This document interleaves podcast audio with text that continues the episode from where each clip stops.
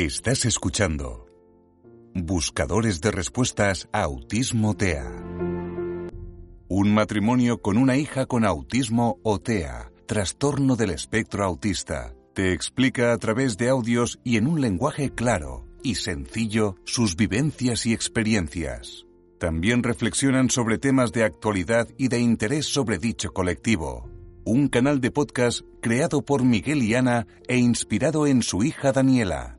Puedes visitar su página web y disfrutar de los episodios desde cualquier dispositivo y accediendo a la plataforma de podcast que prefieras. Encontrarás el enlace al final de la descripción de este episodio. Allí te explicamos todo acerca del canal y cuál es nuestro objetivo. También puedes seguirnos en redes sociales como Twitter o Instagram. Te damos la bienvenida a un nuevo episodio del canal.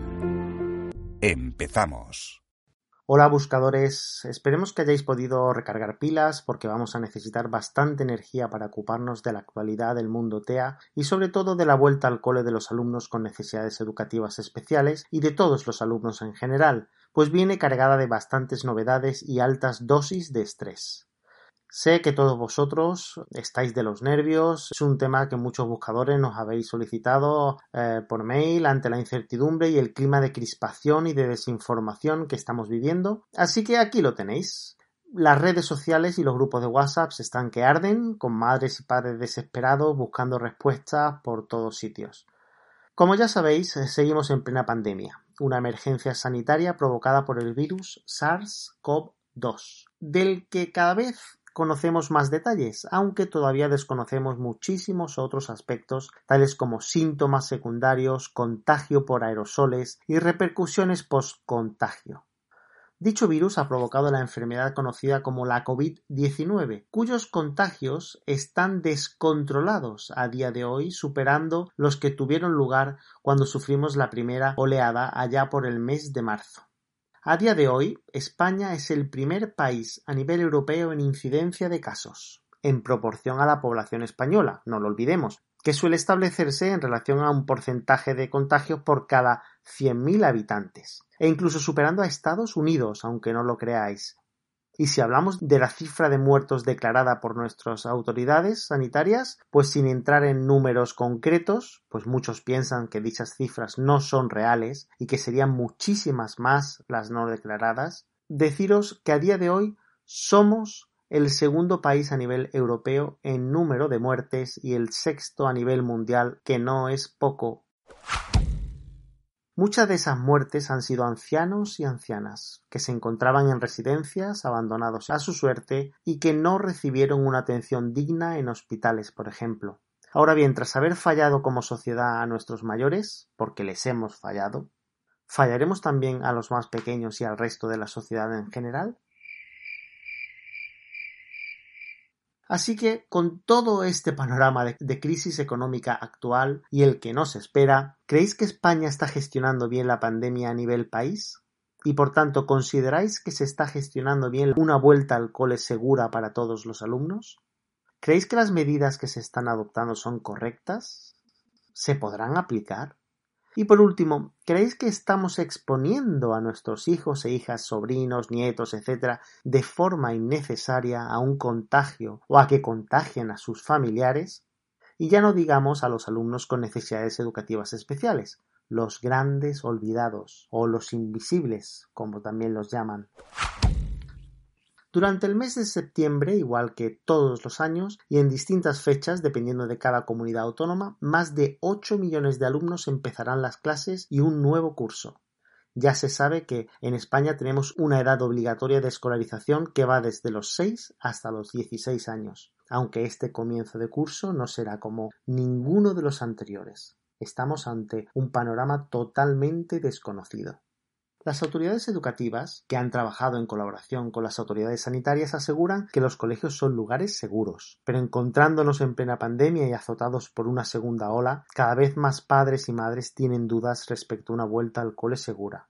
Pues ven que al mismo tiempo aumentan los contagios exponencialmente, así como también las muertes, y también se toman medidas que son contradictorias y totalmente surrealistas.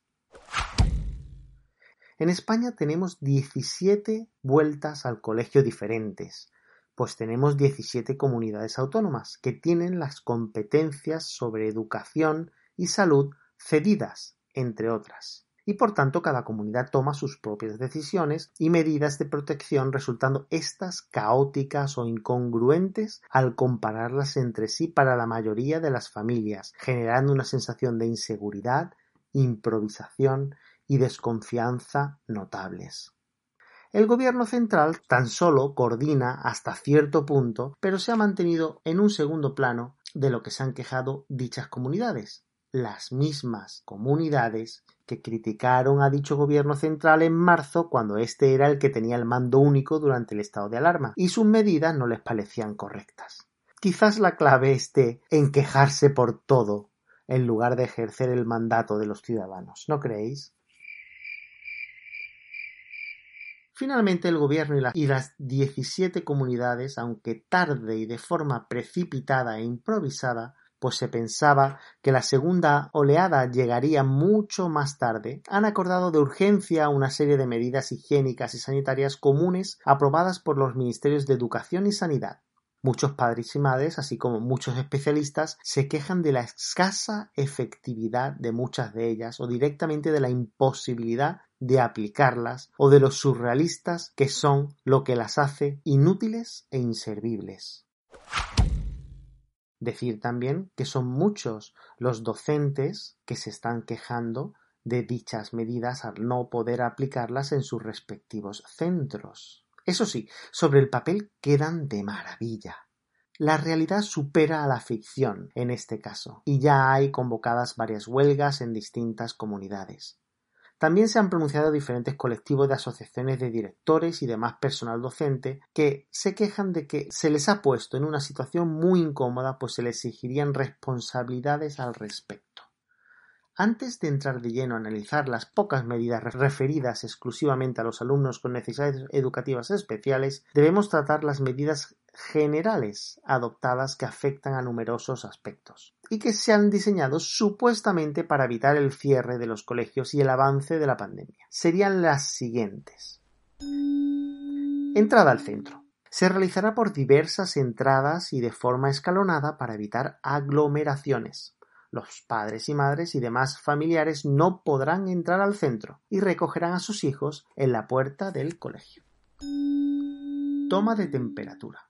Antes de entrar al colegio se tomará la temperatura a todos los alumnos para garantizar que no tienen fiebre o síntomas compatibles con el coronavirus. El gobierno no especifica si esto debe hacerlo cada centro o los padres en sus casas. la temperatura no puede ser superior a 37,2, 37,5 o no se le permitirá al alumno entrar al centro. Si se detecta un alumno con fiebre ya dentro del colegio, se le aislará a la espera de ser recogido por un familiar y se notificará dicho posible contagio a las autoridades sanitarias. Declaración responsable. Muchos centros exigen a los padres y madres el firmar una declaración responsable, es decir, un documento para eximirse de toda responsabilidad, así como para no tener que realizar la toma de temperatura al entrar al centro y que ya vengan revisados de casa. Decir que no existiría obligación de firmar dicho documento, Dicha medida ha mostrado su falta de efectividad al realizarse ya en aeropuertos y no conseguir detectar prácticamente ningún caso, pues no detecta a los asintomáticos que sí contagian. Esta medida ha generado muchísima polémica, pues son muchas las familias las que piensan que si las autoridades educativas obligan a éstas a llevar a sus hijos a los colegios, en plena pandemia, deberían ser estas autoridades y no las familias las que garanticen por escrito que los centros educativos son lugares seguros y que no están anteponiendo otros intereses a la salud del alumnado y a la de sus familiares. ¿No creéis? Pero vamos, esto es el mundo al revés. Estamos seguros que dichas autoridades jamás firmarán dichos documentos a las familias, debido a las responsabilidades penales o civiles que se pudieran derivar de actos negligentes o de posibles contagios e incluso muertes tanto de alumnos como de familiares de estos. Mascarilla. Sería obligatoria desde los seis años También es recomendable desde los tres en el transporte escolar, por ejemplo. Se aconseja que en el centro educativo se respete también la distancia de seguridad, además de llevar mascarilla. Se enseñará a los alumnos cómo usar la mascarilla de forma correcta. En algunos grupos burbuja de reducido tamaño, que veremos más adelante, se exime del uso de la misma, así como de la distancia de seguridad, aunque parezca una locura, pero hay que tener en cuenta que muchos alumnos no colaborarán, especialmente cuanto más pequeños sean, y no la tolerarán. Se la intercambiarán entre ellos, etc. Nada se habla de las consecuencias psicológicas y físicas que tendrá para muchos alumnos el utilizar las mascarillas durante horas y cómo esto afectará también a su socialización. Distancia de seguridad se ha acordado que sea de un metro y medio, si bien en muchos centros es difícilmente aplicable por las dimensiones de las aulas y el tipo de instalaciones, que son las que son. Se aconseja ocupar espacios como el gimnasio, la biblioteca, los pasillos y demás zonas comunes para cumplir dicha distancia recomendada. Dicha distancia de seguridad no será aplicable a los más pequeños, hasta los seis años, pues no colaborarán para respetarla así como ocurre con la mascarilla. Para el resto de alumnos las mesas se colocarán de forma individual separadas por un metro y medio entre sí y enfocadas hacia la mesa del tutor. Grupos de convivencia estable o grupos burbuja. Se han inventado el concepto de los grupos de convivencia estables o grupos burbuja, especialmente para alumnos más pequeños, etapas de infantil y los dos primeros cursos de primaria. Un determinado número de alumnos, de 15 a 20 alumnos encabezados por un tutor, no existe distancia de seguridad dentro del mismo, pero no se puede interactuar con otro grupo. Esta medida es surrealista pues sus integrantes saldrán de dicho grupo y acudirán a sus, domicilios con sus respectivas familias, incluido también el tutor, que a su vez se habrán relacionado con otras personas, etcétera, etcétera. Esto sin contar que dichos alumnos no acudan al comedor y se relacionen con integrantes de otros grupos burbuja, invalidando la medida. Ratio. Es una de las medidas más importantes pues reduce la probabilidad de contagio cuanto menos alumnos haya por aula. Pero tiene un gran inconveniente y es que hay que realizar una inversión enorme. Desdoblar aulas, es decir, una aula se convierte en dos, con la mitad del alumnado en cada una. Contratar más profesores y claro, la inversión en educación no es nuestro fuerte como país.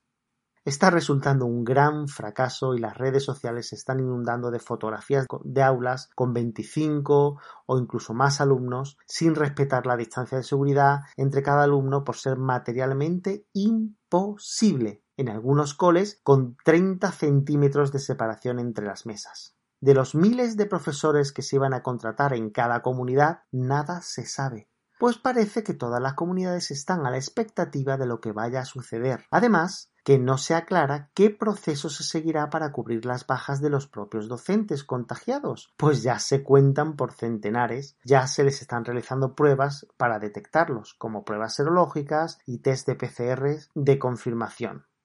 Tampoco se aclara si el proceso de cubrir dicha baja será ahora muy rápido o no, como lamentablemente viene siendo habitual. Además, de todas formas, no nos engañemos, un profesor o dos profesores extra como refuerzo, dependiendo del tipo de colegio, no supondrá prácticamente ninguna diferencia, especialmente después de más de una década de recortes de todo tipo. Presencialidad. Se le da muchísima importancia por las autoridades, considerándose esencial especialmente para los alumnos menores de edad, desde primaria hasta segundo curso de secundaria. Si bien algunas comunidades ya han contemplado que algunas clases sean telemáticas, especialmente para alumnos o cuyos familiares puedan tener enfermedades crónicas y, fueran por tanto de alto riesgo. Es por esta razón y para evitar clases masificadas que muchas comunidades para el resto de alumnos ya hablan de semipresencialidad o directamente de educación telemática o online, incluso facilitándole dispositivos informáticos o conexión a Internet para alumnos que lo necesiten. La medida de la presencialidad plantea muchísimas dudas a las familias, pues no entienden cómo se prohíben las reuniones de más de 10 personas en la calle o en terrazas o incluso de 6, según se anunció recientemente, pero se ve con buenos ojos hacinar a 25 alumnos o, o más en un aula. como si estos no se contagiasen o no pudieran contagiar a otras personas como sus familiares u otros alumnos sin que esto se considere una bomba vírica o una incubadora de virus.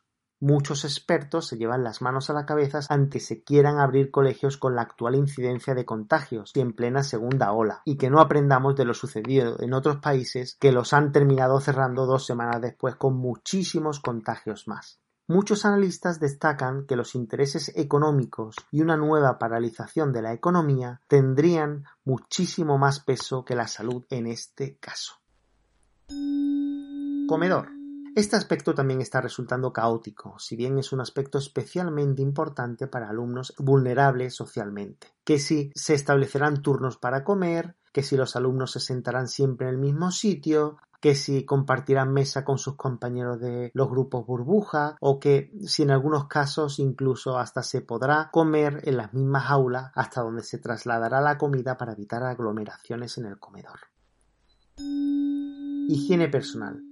El lavado de manos frecuente es esencial, al menos cinco veces al día. Después de volver del patio, después de comer, tras ir al servicio, después de tocar objetos que puedan estar contagiados, se enseñará a los alumnos cómo deben lavárselas. También se dispondrá de gel alcohólico tanto en la entrada de los colegios, aunque se aconseja lavado de manos con agua y jabón, especialmente para los alumnos más pequeños. Medidas higiénicas y de seguridad de instalaciones. Todas las normativas contemplan reforzar la limpieza de los baños y el resto del centro, es decir, se limpiará con una mayor frecuencia. Otra cosa distinta es que después se lleve a cabo. También se delimitará en el suelo y resto de lugares y de forma clara tipo zona de entrada, salida, escalera de subida y bajada, distancia de seguridad entre los alumnos con el fin de reducir al máximo los contactos entre alumnos de diferentes aulas, es muy importante reducir al máximo los desplazamientos dentro del centro, a no ser que sea extremadamente necesario, incluso para docentes. Ventilación. Se deben ventilar las aulas varias veces al día. Las ventanas de las aulas e incluso la puerta deben permanecer abiertas durante las clases o incluso cuando el alumnado permanezca fuera de esta. Algunos desaconsejan dejar abierta la puerta para evitar corrientes y así aislar el aula del centro ante futuros contagios. También se aconseja dar las clases o realizar actividades de ocio fuera del aula siempre que sean posible.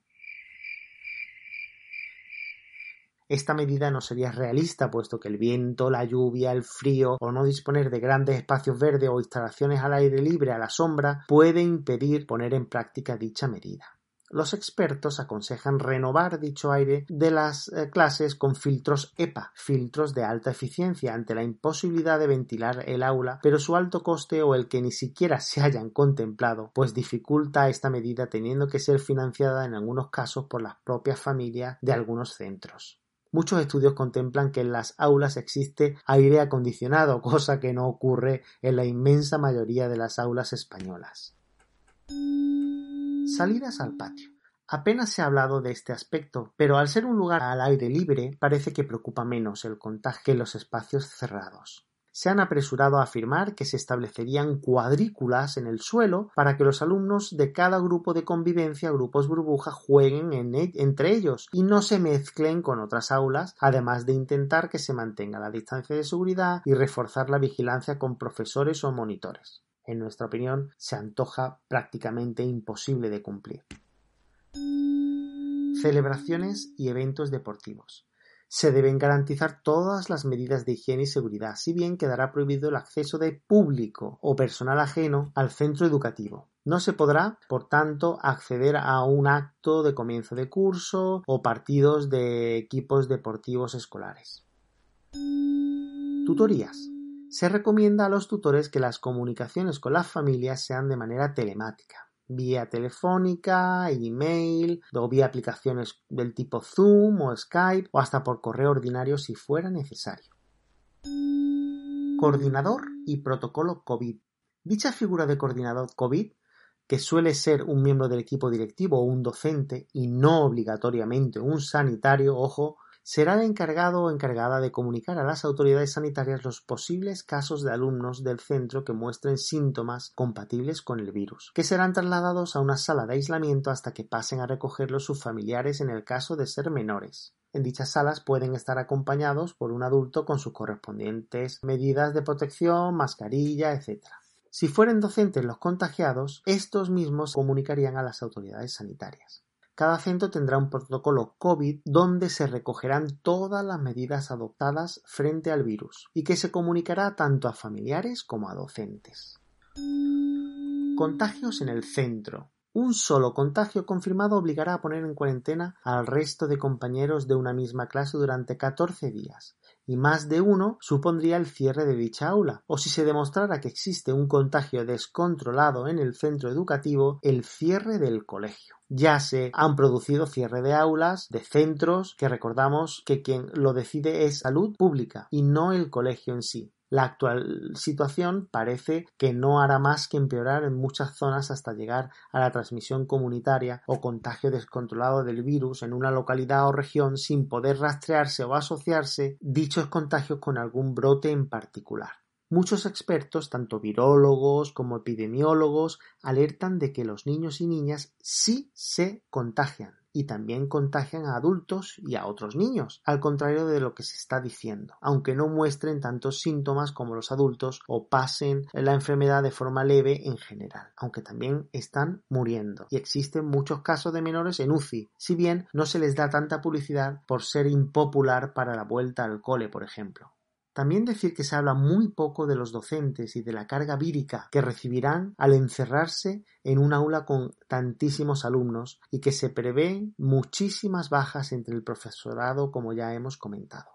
El abrir los colegios es necesario por la importancia que supone para la socialización, la conciliación familiar, la marcha de la economía, pero no debe hacerse a cualquier precio, y mucho menos hacerlo a expensas de la salud de los alumnos y de los docentes o de los familiares de estos. Nada se habla del impacto emocional que tendrá la pandemia en nuestros hijos, niños y jóvenes con mayores niveles de estrés, ansiedad, tristeza e incluso soledad. Observamos que las medidas adoptadas son meros parches para cubrir el expediente y que se ha tenido mucho tiempo para diseñarlas, pero hemos optado por irnos todos de vacaciones porque no creímos que la segunda oleada ocurriera tan pronto. Y es por ello por lo que son improvisadas y apresuradas y están generando muchísimas dudas e incertidumbre y hasta miedo.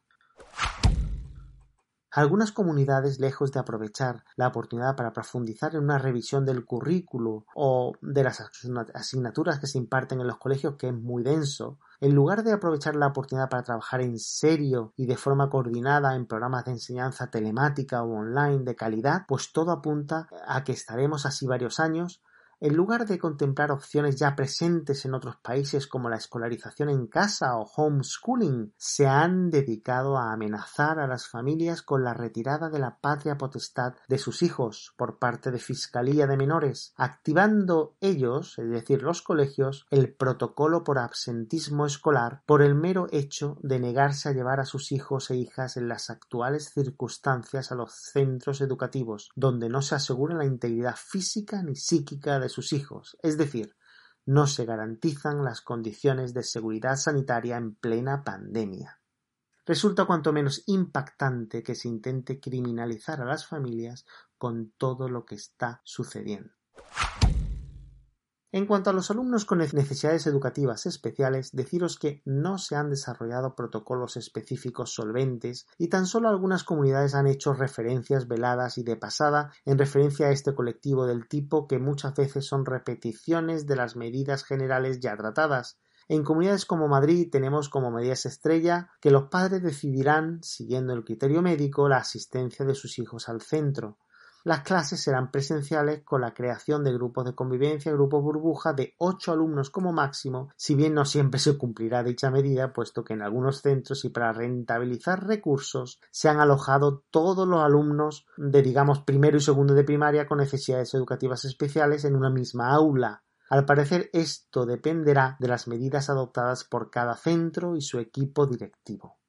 En comunidades como Andalucía encontramos una circular muy reciente del 3 de septiembre de 2020 de la Junta de Andalucía firmada por la Viceconsejería de Educación y Deporte relativa a las medidas de flexibilización curricular y organizativas para el curso escolar 2020-2021 y que podéis localizar fácilmente en el Google, por ejemplo. Debido a su extensión no la leeremos completa, pero el punto que nos interesa es el punto séptimo, en la página 5 y 6, titulado Medidas de atención a la diversidad. Si bien ocupa una página entera del documento, aporta más bien poco, pues en un lenguaje bastante adornado no dice nada nuevo, y lo que dice habrá que ponerlo en cuarentena, nunca mejor dicho, pues dudamos que se cumpla por la falta de recursos existentes podemos confirmar y así lo estamos ya viendo que se está denunciando pues ya se estaría produciendo un recorte significativo del número de horas lectivas asignadas a cada alumno tanto por PTs o profesores de pedagogía terapéutica como de ALs o profesores de audición y lenguaje. Esta medida perjudicará sin duda a la evolución de este tipo de alumnos y alumnas que tanto necesitan este y otros refuerzos, como es el alumnado con necesidades educativas especiales o NEE, o también llamado alumnado con necesidades específicas de apoyo educativo, NEAE.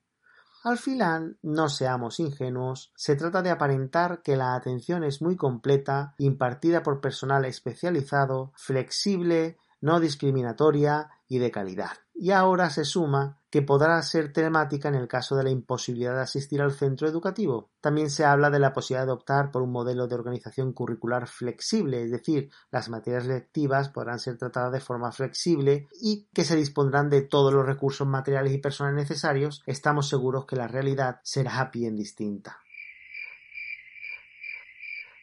También se realizarán de forma telemática y debido al riesgo de contagio aquellas actuaciones docentes dependientes de las aulas hospitalarias o también aplicable a la misma atención educativa domiciliaria.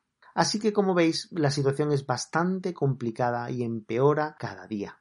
Crucemos los dedos para que los colegios no terminen cerrando y no puedan impartir de forma telemática dicha educación de calidad a la que tenemos derecho y para lo que muchos meses de la primera oleada del virus seguimos sin estar preparados lamentablemente y no sabemos si se realizará la inversión necesaria para que lo estemos algún día. El tiempo dirá.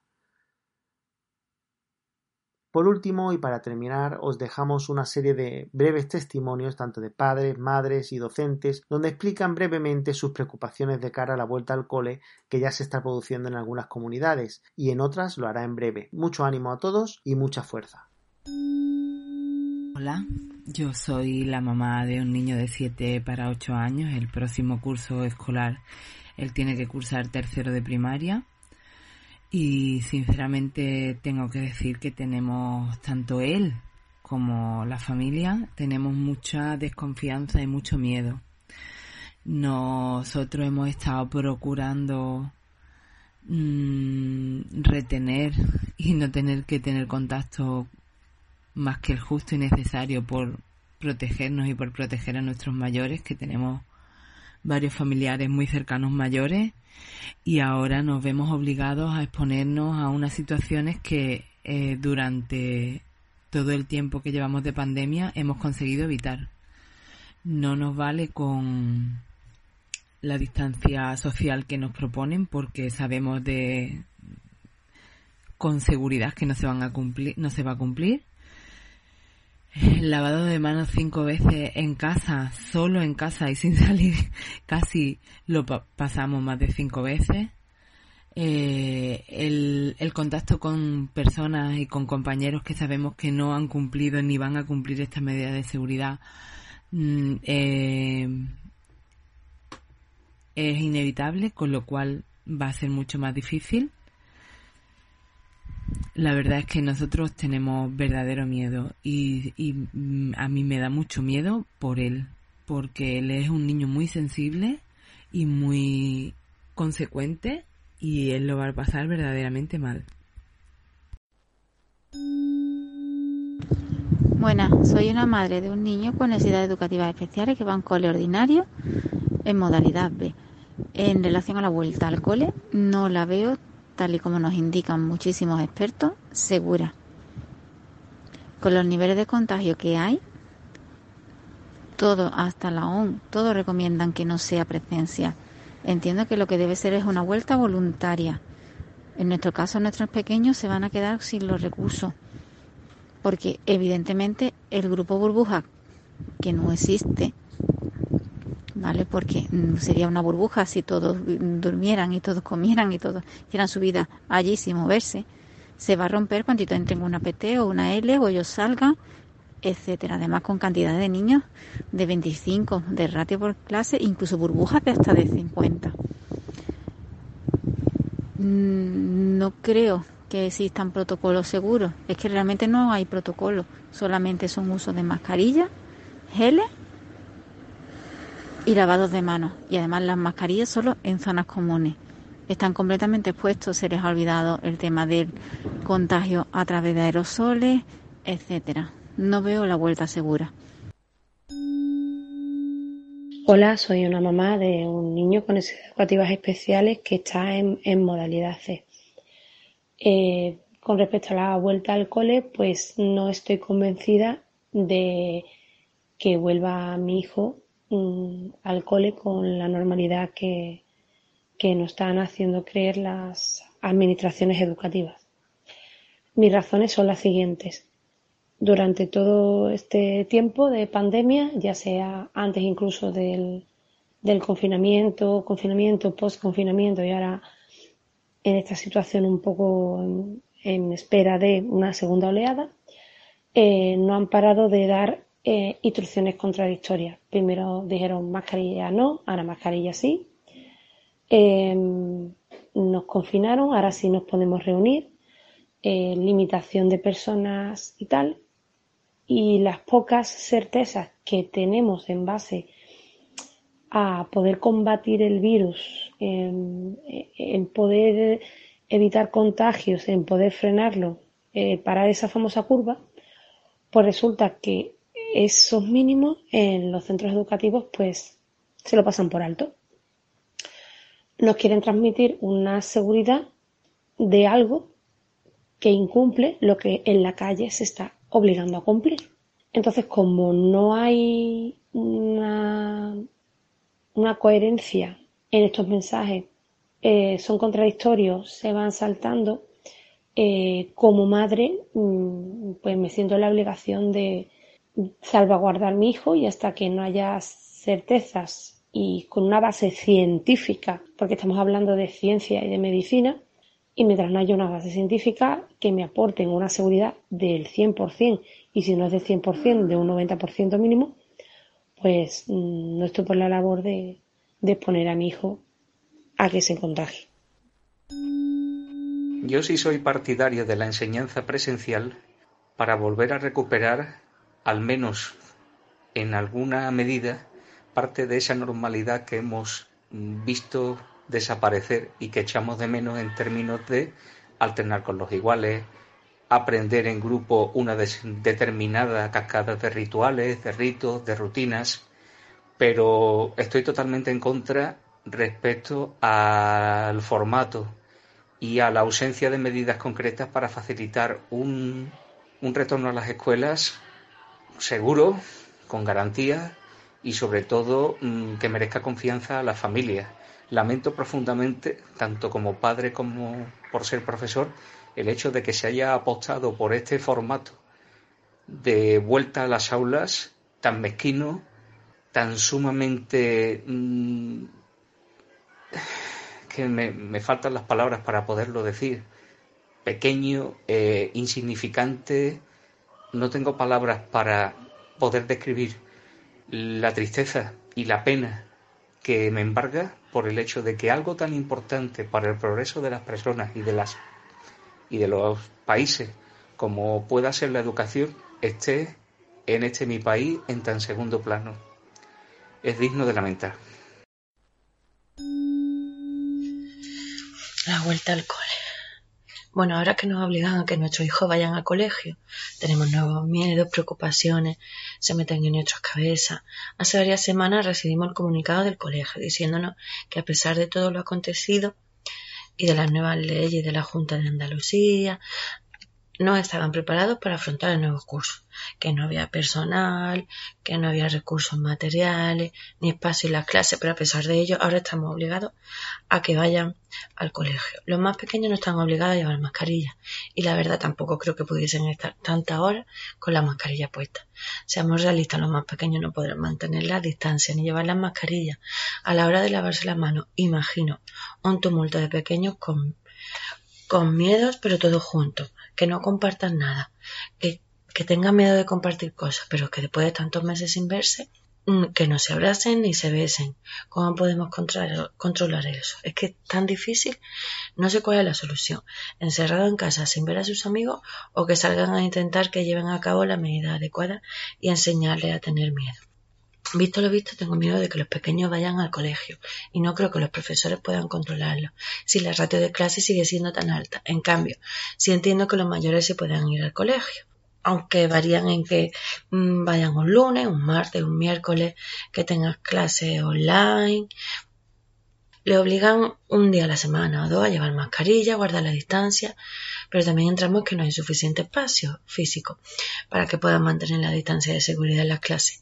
Aún no han empezado y estamos en espera de que nos concreten los días de la semana que pueden ir a clase, los días que tengan clase virtual, trabajo, ejercicio, explicaciones sin vivir. La verdad que el miedo ronda nuestros pensamientos en todo momento sobre si estamos haciendo bien, mandándolos a clase, si somos unos exagerados, negándonos a que vayan, si tenemos miedo, no queremos que vayan, pero nos obligan, si la ley nos obliga, si, si es como si lo abandonáramos o les negáramos su derecho a estudiar. Nos informan de que el momento de que haya tres positivos por COVID se cierra el colegio, en otros colegios con dos positivos los mandan un curso entero a casa. Y esto es donde nos lleva, nos lleva a tener mayor preocupación, a tener más miedo, a mantener una elevada ansiedad. Tenemos que volver a la vida normal, a esa nueva normalidad de la que tanto hablan, pero ni esto es nuevo y menos aún normal. Despertar por la mañana con miedo, seguir con ese miedo todo el día. Es un sin vivir y seguimos con la ignorancia, con el miedo, con esa pesadumbre de no saber qué hacer, ni qué es lo correcto, ni